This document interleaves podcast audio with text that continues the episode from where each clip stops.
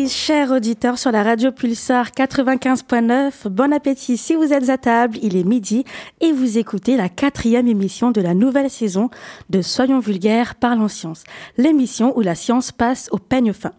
Aujourd'hui, c'est moi, Arissa Fidi, qui vais animer l'émission, toujours accompagnée de la fine équipe. Bonjour Marion. Salut tout le monde. Bonjour Baptiste. Bonjour. Et bonjour Roméo. Bonjour Safidi. Alors, j'ai une question pour vous là. Oui, vous qui m'écoutez, vous êtes, vous êtes-vous déjà demandé comment un médicament est créé, comment, parti d'une idée, nous avons pu en faire un vrai traitement et le commercialiser?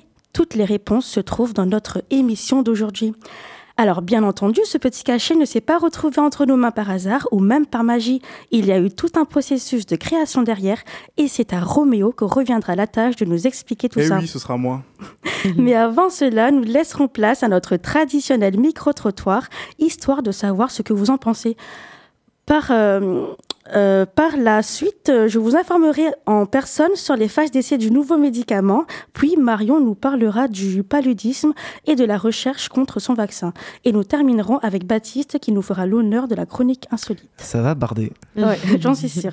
Bon, il va sans dire que la médecine ne cesse de progresser. Tous les jours sont testés de nouveaux dispositifs médicaux, des techniques chirurgicales et plus fréquemment des médicaments.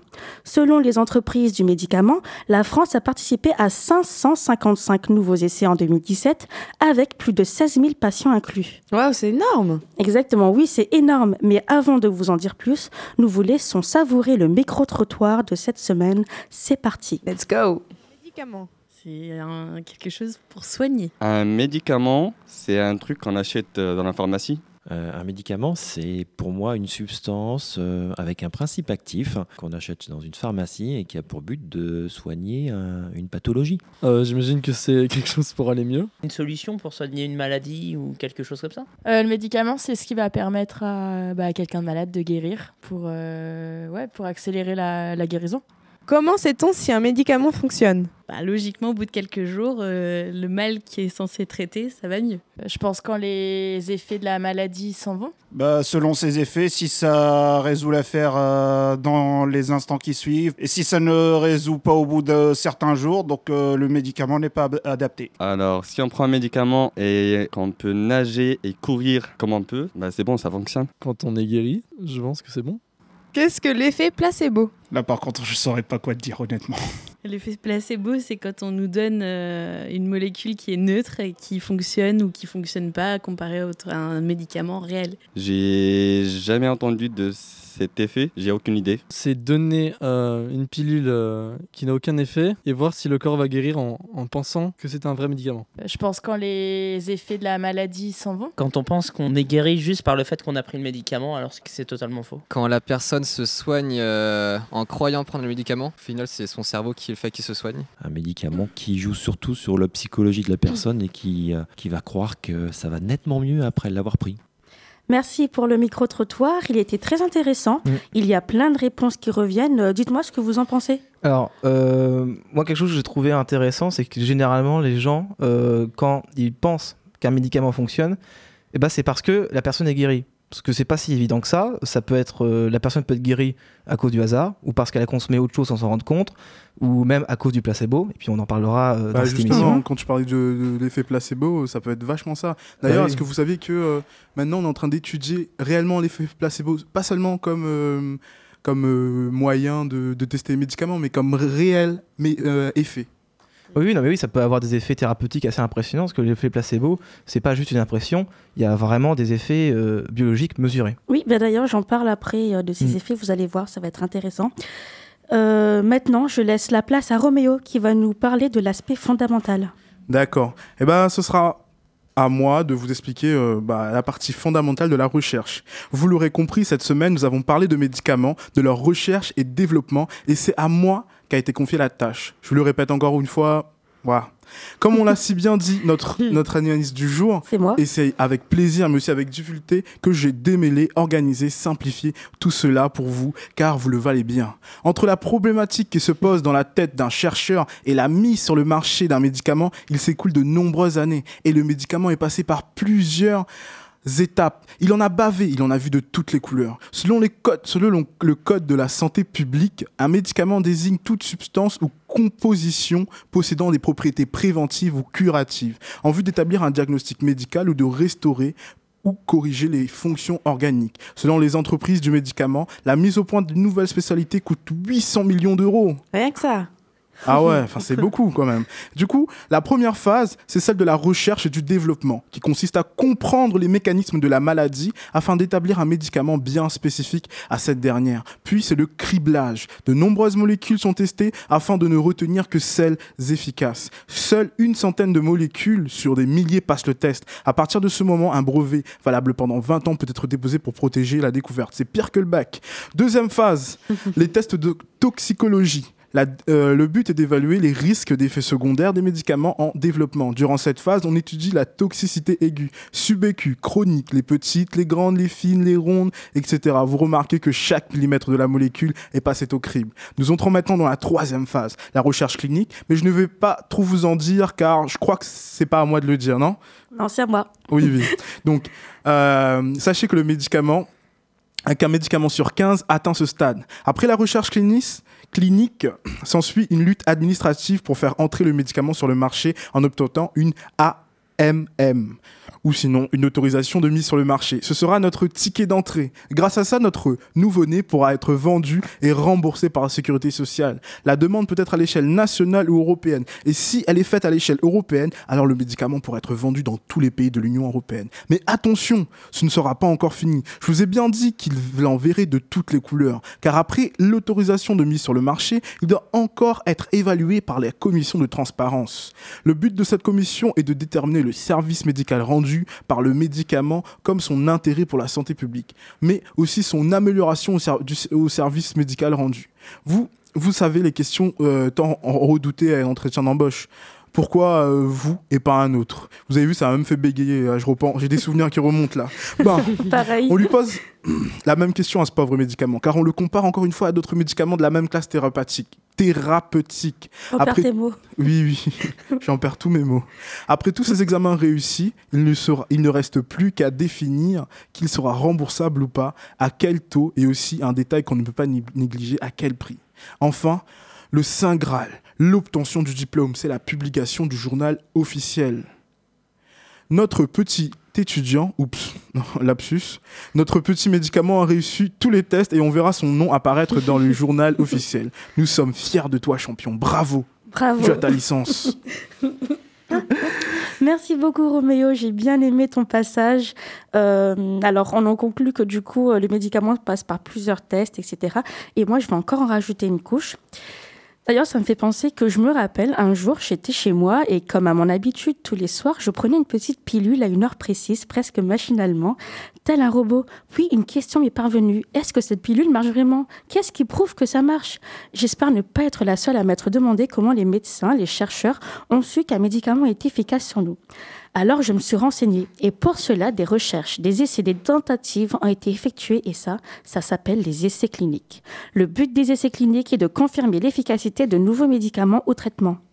Mais du coup, ce sont des recherches uniquement pour de nouveaux médicaments ou pas? Bah, Bonne question, Marion. Justement, euh, non, il y, en, il y en a qui vont guérir des pathologies jusque-là incurables et d'autres qui vont améliorer certains traitements déjà existants.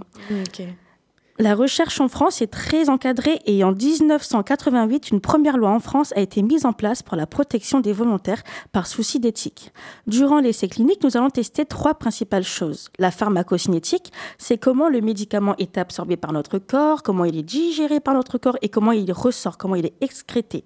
Ensuite, la pharmacodynamique. Par quelle voie, par quel procédé le médicament va agir sur nous? Et enfin, le dernier, c'est la thérapeutique qui va ah, juger... c'est pas la pharmacothérapeutique? Non, du coup, là, il n'y a pas pharmaco. Désolé. C'est du coup la thérapeutique, juste la thérapeutique qui va juger de son efficacité et de sa tolérance. Pour évaluer de tout ça, plusieurs étapes vont se suivre. Mais d'abord, il y a une, phase, une phase pardon, qu'on appelle préclinique, où avant d'être testée sur l'homme, la molécule est testée in vitro et in vivo. Maintenant, tu vas pas trop aimer ça, mais sur trois espèces animales différentes, pour comprendre le mécanisme d'action, sa toxicité, afin d'administrer à l'homme la dose la plus optimale possible. Pas top ça. Je savais que tu n'avais pas aimé. Moi non plus, j'aime pas. Ensuite, nous entrons vraiment dans les, dans les essais cliniques sur l'être humain. Euh, montons dans l'ascenseur qui nous emmènera aux différentes phases. Nous voici dans la phase 1. Durant cette phase, les essais, les essais se font principalement sur des individus sains pour pouvoir déterminer l'innocuité d'une molécule. Alors, c'est quoi l'innocuité? C'est le fait qu'elle soit bien tolérée par l'organisme. Le but étant d'évaluer le seuil de tolérance et définir la dose pour les étapes suivantes, et ainsi éviter l'intoxication.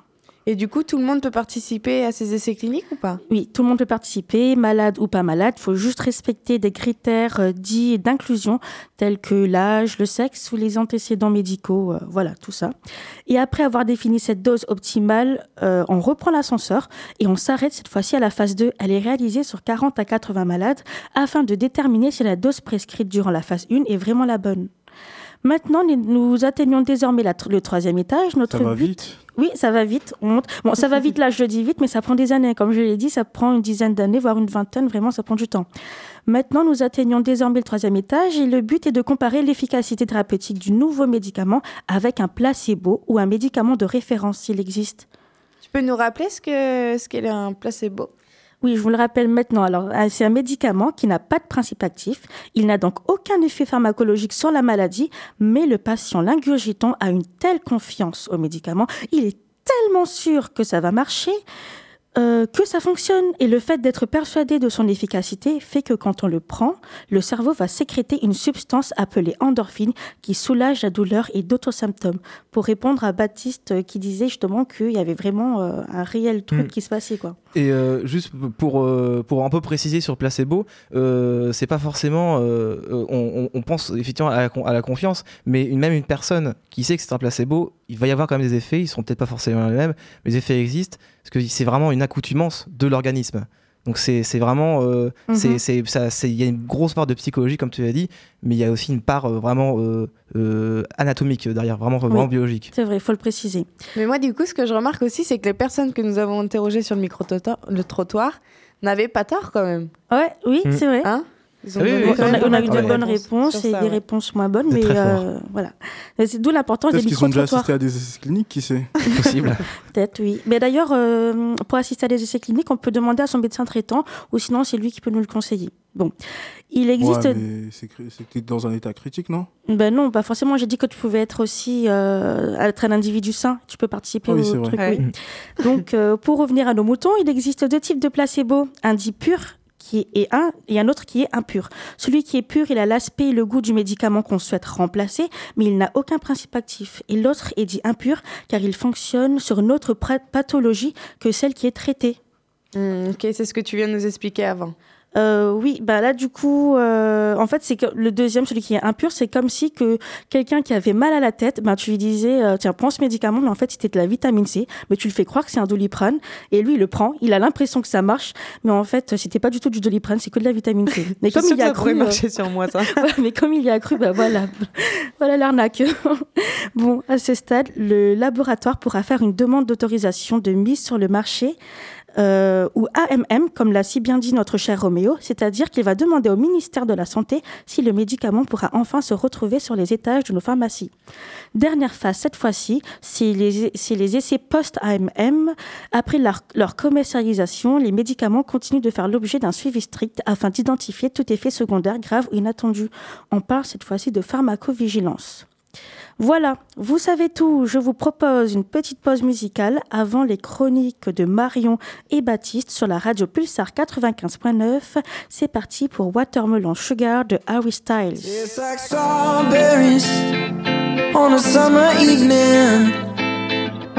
And it sounds like song. I want more berries and summer feeling.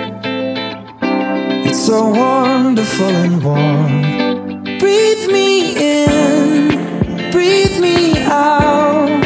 I don't know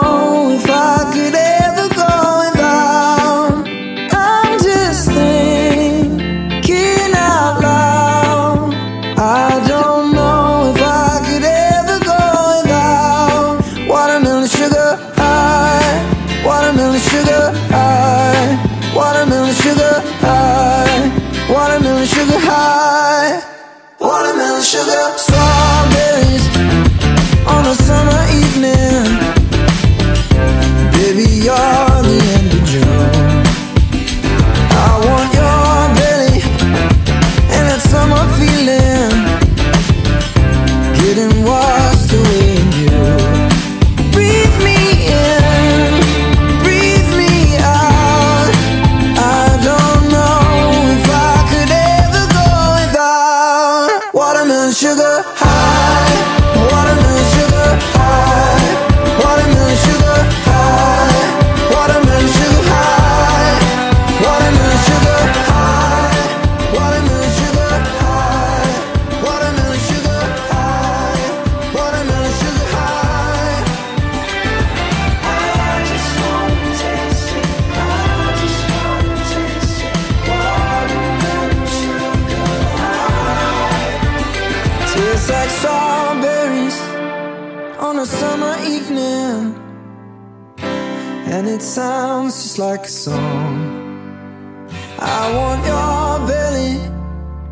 summer feeling. I don't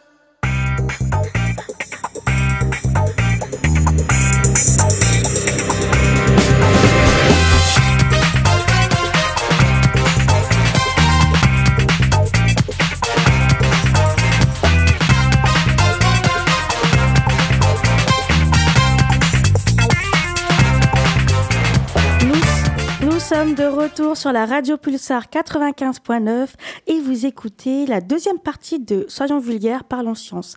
Je laisse la parole à notre belle et formidable Marion qui va nous parler des vaccins et du paludisme. Oui, alors moi je vais vous parler du paludisme. Alors en effet, il est chaque année responsable de plus de 2 millions de décès dans le monde. Face à ce parasite, la mise au point d'un vaccin représente un formidable espoir. En effet, après des années d'échecs, une nouvelle piste semble enfin prometteuse. Alors, le paludisme est une maladie les plus meurtrières. 2 millions de victimes, dont 600 000 enfants chaque année. Parmi les quatre espèces parasites, le Plasmodium falciparum, qui sévit en Afrique noire, est le plus dangereux. Vous pouvez imaginer que face à ce triste bilan, la recherche d'un vaccin contre le paludisme ne date pas d'hier. Alors pourquoi c'est si compliqué à trouver? La difficulté de mise au point vient du fait que le parasite se, transporte pardon, d'un organe à un autre. Euh, donc il exprime différents antigènes selon les stades de son évolution. Il se cache aussi dans les globules rouges à l'abri du système immunitaire. Enfin, la recherche ne dispose pas de modèle, animal très fiable. En effet, les rongeurs n'étant pas sensibles aux mêmes souches que l'homme, même nos proches cousins, les singes, ne développent pas de troubles cérébraux comme l'homme. Alors, on a une nouvelle piste prometteuse, c'est la toxine GPI. En effet, l'équipe australienne du docteur Scottfield a en effet découvert récemment que le Plasmodium berghei, donc c'est le parasite du paludisme chez la souris, produit la toxine GPI. Donc ça se dit la glycosyl phosphatidyl inositol. Bravo. Cette toxine semble responsable de la virulence du parasite, c'est-à-dire sa capacité à nuire chez la souris, mais aussi chez l'homme. Ainsi, elle serait directement responsable des, accès de fièvre récurrents, des complications pulmonaires ou cérébrales, ainsi que des décès liés à la maladie. Après avoir synthétisé une version artificielle de la GPI, les chercheurs l'ont liée à des transporteurs suffisamment gros pour susciter une réponse humanitaire et ont, et ont injecté le cocktail à des souris Immunitaire saines. plutôt, non Oui, Immunitaire. Ah, que- Et vous savez que ça arrive souvent, c'est que les gens disent humanitaire à la place d'immunitaire. Je, je suis sûr qu'ils s'en rendent même pas compte. Non, je m'en suis même pas rendu compte en plus.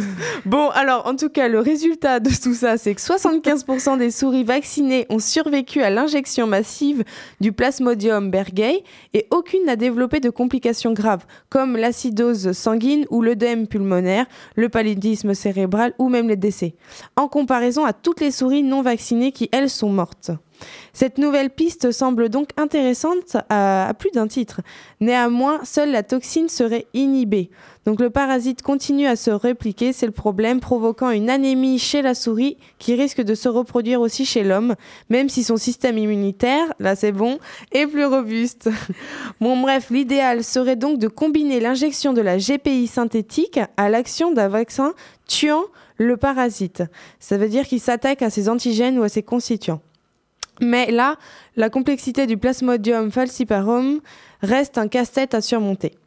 Le docteur Scottfield souligne cependant qu'en immunisant les enfants vivant en zone d'endémie, donc en Afrique noire ou même en Asie, uniquement avec un vaccin GPI, cela permettrait au moins de les garder en bonne santé le temps qu'ils développent une immunité naturelle vis-à-vis du parasite. Bonne nouvelle. Euh, du coup, c'est une action humanitaire. Oui, Ah, bah, maintenant, ouais, peut-être. Pour le coup, ouais, c'est ça. En conclusion, cette toxine représente bien une nouvelle approche intéressante de la lutte contre le paludisme.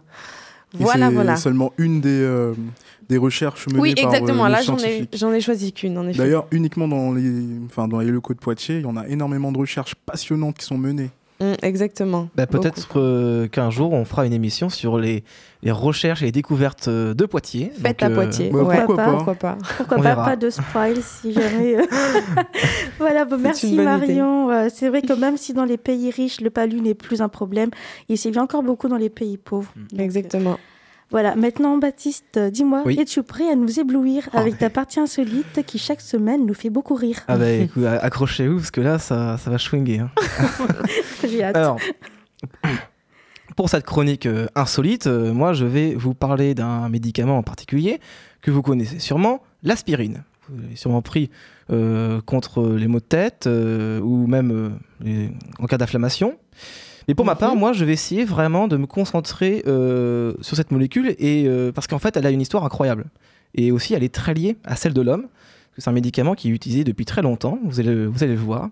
Et donc tout commence en fait il y a 4000 à 5000 ans du côté de Sumer en actuelle Turquie, la Mésopotamie pour ceux euh, à qui ça Sumer parle. Yes. Sumer, oui. Sumer. Ah, j'ai compris Soumer. genre, Ah non, Soumer. enfin ça s'écrit Sumer, mais après peut-être que euh, dans la langue d'origine ça se dit Sumer, je ne sais pas. S-U-M-E-R. S-U-M-E-R. Voilà, c'est ça.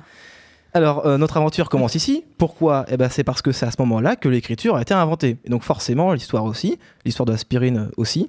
Donc, D'accord. peut-être que son histoire remonte à plus loin, mais euh, on ne sait pas parce qu'ils n'ont pas le livre. Tant pis. Et euh, bref, il s'avère que, à cette époque-là, ne me demandez pas pourquoi, un habitant de cette région eut l'étrange idée de manger l'écorce d'un arbre en particulier. Bon, il fait ce qu'il veut, mais en tout cas, il a remarqué que, suite à cet étrange goûter, ses maux de tête s'étaient calmés. Miracle Il en parle à ses copains, qui évidemment essaient à leur tour, et l'idée de manger de l'écorce d'un arbre se répand. Une histoire incroyable, mais en fait, il s'agissait du saule, et on venait en fait de découvrir les propriétés antidouleurs et anti-inflammatoires de l'arbre. Waouh. Voilà, ça s'appelle la sérendipité quand on fait une découverte par hasard. Ah, je savais Voilà. pas. Merci pour l'information. Alors euh, après cela, pas beaucoup de changements pendant les milliers d'années qui suivirent. Forcément, sans méthode scientifique, on n'avance pas très vite. Il faut attendre le 19e siècle, donc en gros 4500 5000 ans après, avec le développement de la chimie organique, pour vraiment comprendre ce qui se passe. Parce qu'il faut bien comprendre qu'avant, on ne savait pas comment ça marchait, et on était peut-être même pas sûr que ça marchait. Et euh, bref, après de nombreuses extractions et concentrations, on détermine que la molécule à l'origine de tous ces miracles est la salicyline. Sauf qu'on peut faire mieux. En effet, une fois dans notre corps, la salicyline est dégradée en deux autres molécules, un glucose et un acide salicylique. Et c'est cette dernière qui a des effets sur nous. Pourquoi ne pas directement synthétiser cette molécule plutôt que d'extraire de la plante la molécule précurseur? Vous vous rendez bien compte un petit peu du temps, du travail, du nombre d'arbres à couper et des déchets que ça implique d'extraire la salicyline du sol. C'est un- Oh. un travail de fou. Oui, c'est un travail des malades. Et alors donc euh, et là niveau pollution, euh, c'est ça- assez violent quand même. Hein. Et bien justement, c'est ce qu'on sa- c'est ce qu'on a fait. On s'est mis à synthétiser directement l'acide salicylique. Mais c'est pas tout. On s'est pas arrêté là parce que après, euh, après avoir mieux compris comment fonctionne la chimie fondamentale, on s'est rendu compte qu'en ajoutant à l'acide salicylique quelques atomes en plus à un endroit précis, on rendait la molécule très puissante, mais surtout avec beaucoup moins d'effets secondaires. C'est l'acide acétyl salicylique. Et on arrive enfin à l'aspirine moderne. Alors on pourrait avoir des doutes sur cette molécule puisqu'elle n'existe pas dans la nature, sauf que celle synthétisée par la plante, l'acide salicylique, elle est peut-être naturelle, mais le sol, lui, il s'en fiche de savoir l'effet de ces molécules sur vous. Tout ce qu'il veut, c'est faire un pesticide pour se défendre de ceux qui voudraient le manger. À la base, c'est ça, l'aspirine, c'est ça. Il y a beaucoup de médicaments. Oh, il nous fait un sont, hein. remake là, comme le pour euh, le- la caféine. Oui, mais, Ah. mais bon, mais- mais- parce que c'est, on s'en rend pas compte, mais la plupart des molécules euh, produites par des plantes, euh, pour beaucoup, ce sont des pesticides. hein. Tout est connecté. Oui, et alors, alors après, nous, l'humain. Retour euh, vers le futur. Après, si nous, chez l'humain, ce pesticide, quand on, quand on le consomme, ça soulage nos maux de tête, ou, ou même que ça nous donne le cancer, euh, c'est du hasard. Le sol, lui, il s'en fiche pas mal de vous. Alors que grâce à la science, on peut comprendre ce qui se passe et modifier des molécules, comme par exemple transformer l'acide salicylique en acétyl salicylique, ce médicament. Et donc, euh, une fois ces molécules modifiées, on peut garder uniquement les effets intéressants et éviter les effets secondaires. Parce que l'homme, il nous aime et les plantes, pas forcément, elles s'en fichent. Oui, tout est noté. Baptiste, merci beaucoup. On s'est régalé avec toi, comme d'habitude. Yes. Euh, L'émission touche déjà à sa fin. Merci de nous avoir écoutés. Merci. Merci, tout le monde. Merci beaucoup. On se retrouve dans deux semaines pour la prochaine émission de Soyons vulgaires, parlons science sur 95.9. Bonnes vacances pour ceux qui sont en vacances et bon courage pour ceux qui ne le sont pas.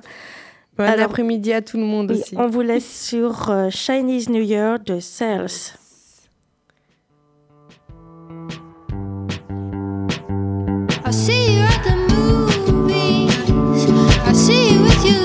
stay